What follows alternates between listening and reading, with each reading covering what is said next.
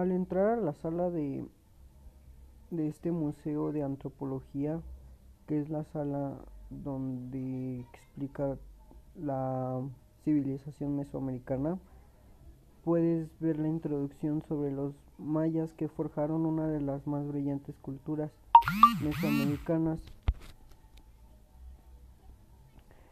Y más cosas que hicieron ellos, así como al centro de esta sala se logra ver la localización mesoamericana.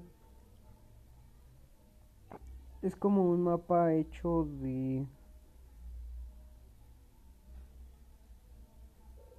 de varias cosas. Al igual hay algunas esculturas de los mayas. En otra de sus secciones podemos ver inmensas esculturas y algunos objetos que utilizaban en esa, e, en esa época. Una de las esculturas que se puede apreciar en una de las paredes es la escultura que se puede de la escultura de Estela de Izapa. Podemos ver de igual manera los códices mayas que eran muy utilizados en esa época. Podemos apreciar esculturas como los cajetes tetropoide que eran diferentes diseños hay uno que es como un señor gordito, negro. Me gustó mucho ese.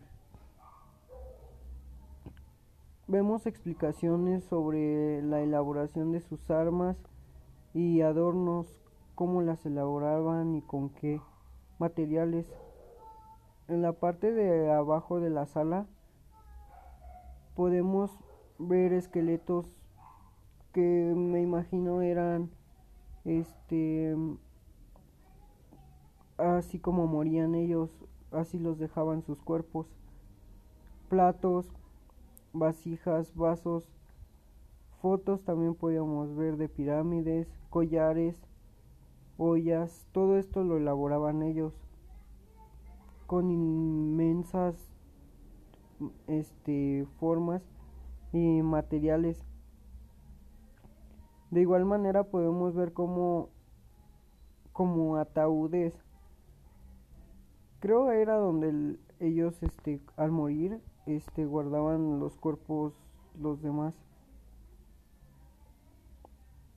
También hay un pasillo donde podemos ver cómo se vestían los mayas con collares y todos todas las personalizaciones que se hacían en sus cuerpos, bueno, modificaciones hoyos en los oídos, se metían en la nariz, sus labios,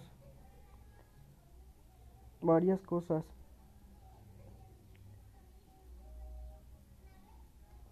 La verdad que a pesar de que es un recorrido virtual, pues logras apreciar inmensidad de cosas en de esa época y en esa región y pues te das cuenta de muchas cosas que utilizaban y sus elaboraciones, puedes lograr ver todo lo que utilizaban en esas épocas y muchas cosas, la verdad sí me gustó el recorrido.